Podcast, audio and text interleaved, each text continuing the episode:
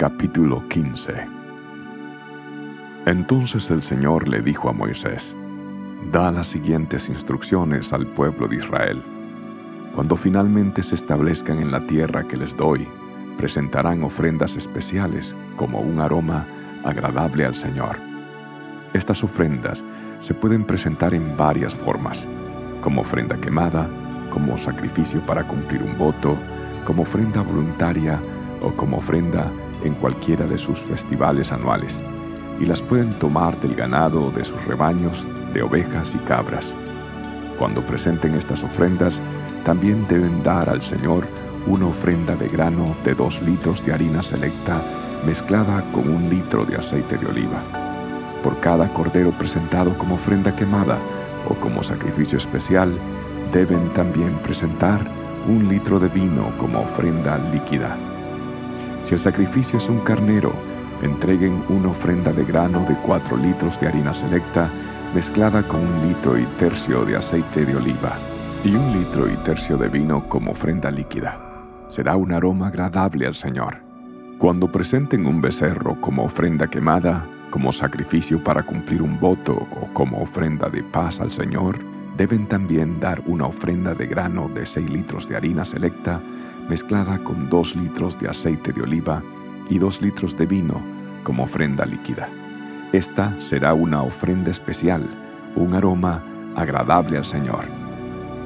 Cada sacrificio, ya sea un toro, un carnero, un cordero o un cabrito, se preparará de la manera indicada. Sigan estas instrucciones con cada ofrenda que presenten. Todo israelita de nacimiento tiene que seguir estas instrucciones cuando presente una ofrenda especial como un aroma agradable al Señor. Si algún extranjero los visita o vive entre ustedes y quiere presentar una ofrenda especial como un aroma agradable al Señor, tiene que seguir estos mismos procedimientos. Los israelitas de nacimiento y los extranjeros son iguales ante el Señor y están sujetos a los mismos decretos. Esta es una ley perpetua para ustedes. Tendrá que cumplirse de generación en generación. Las mismas instrucciones y ordenanzas se aplicarán tanto a ustedes como a los extranjeros que vivan entre ustedes. Además, el Señor le dijo a Moisés, da las siguientes instrucciones al pueblo de Israel. Cuando lleguen a la tierra donde los llevo y coman de los cultivos que crecen allí, separarán una parte de ellos como ofrenda sagrada al Señor. De la primera harina molida, presenten un pan y sepárenlo como ofrenda sagrada, como lo hacen con el primer grano del campo de trillar. En todas las generaciones venideras, cada año, presentarán una ofrenda sagrada al Señor de la primera harina molida.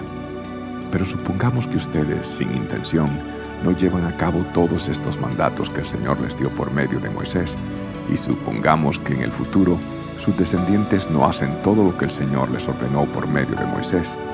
Si el error se cometiera involuntariamente y la comunidad no se diera cuenta de ello, toda la comunidad presentará un becerro como ofrenda quemada, como un aroma agradable al Señor. Esta ofrenda se ofrecerá juntamente con la ofrenda obligatoria de grano y la ofrenda líquida y con un chivo como ofrenda por el pecado. Con esta ofrenda, el sacerdote purificará a toda la comunidad de Israel. De esa manera los hará justos ante el Señor y quedarán perdonados. Pues fue un pecado sin intención y lo corrigieron con sus ofrendas al Señor, la ofrenda especial y la ofrenda por el pecado.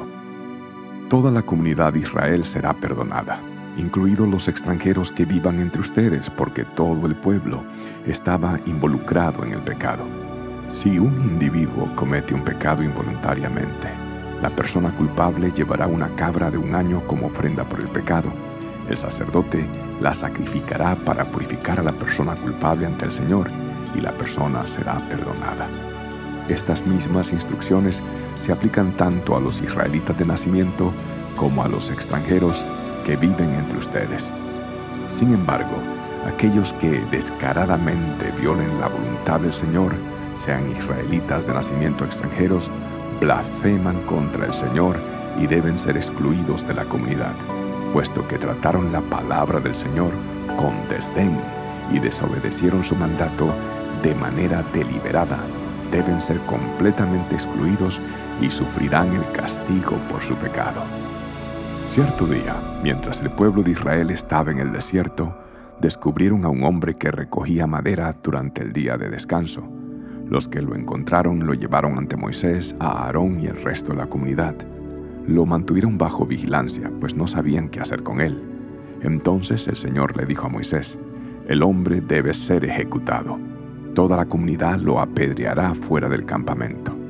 Así que la comunidad entera sacó al hombre del campamento y lo apedrearon a muerte, tal como el Señor le había ordenado a Moisés. Entonces el Señor le dijo a Moisés, Da las siguientes instrucciones al pueblo de Israel. En todas las generaciones venideras harán borlas al borde de su ropa y las atarán con un cordón azul. Cuando vean las borlas, recordarán y obedecerán todos los mandatos del Señor, en lugar de seguir sus propios deseos y contaminarse tal como es su tendencia. Las borlas los ayudarán a recordar que deben obedecer todos mis mandatos y ser santos a su Dios. Yo soy el Señor su Dios, que los sacó de la tierra de Egipto para ser su Dios. Yo soy el Señor su Dios.